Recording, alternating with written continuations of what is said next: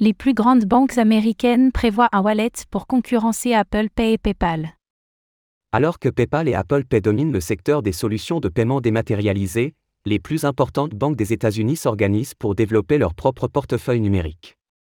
Bank of America, JP Morgan Chase ou encore Wells Fargo cherchent ainsi à maintenir leur influence sur leurs clients pour éviter qu'ils se dirigent vers des concurrents.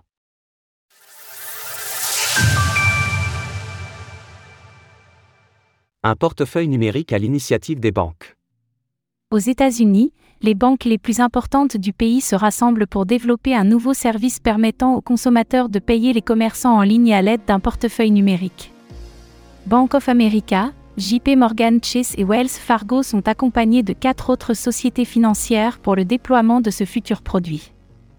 Le service sera géré par Early Warning Service LLC, une société détenue par de nombreuses banques américaines telles que PNC Financial Service, US Bancorp et Capital One. De plus, ce produit sera compatible avec les entreprises de paiement Visa et Mastercard. Les consommateurs pourront alors enregistrer les coordonnées de leur carte bancaire dans ce portefeuille dématérialisé pour effectuer leurs achats du quotidien. Par son positionnement, ce service entre en concurrence de manière frontale avec les services similaires préexistants sur le marché tels que PayPal et Apple Pay. Puisque ces deux intermédiaires réduisent le contrôle des banques sur les consommateurs et leurs fonds, les institutions financières n'ont point d'autre choix que de développer à leur tour un service de paiement numérique. Un futur déploiement mitigé?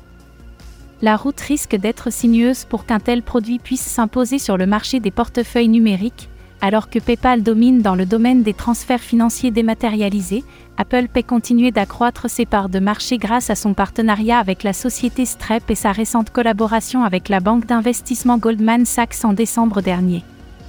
Lors du lancement de leurs produits, les différentes banques s'attendent à ce que 150 millions de cartes de crédit et de débit se lient au portefeuille.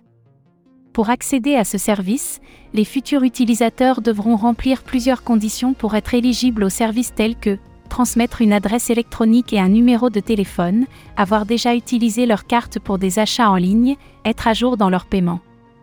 Alors que son déploiement est prévu pour la seconde moitié de l'année 2023, reste à savoir si les commerçants en ligne accepteront d'utiliser cette nouvelle solution de paiement pour leur vente. C'est aujourd'hui le problème auquel est confronté le réseau Bitcoin, BTC, sans l'implication des différents commerces, la popularisation d'un nouveau service de paiement aura toujours un impact limité. Retrouvez toutes les actualités crypto sur le site cryptost.fr.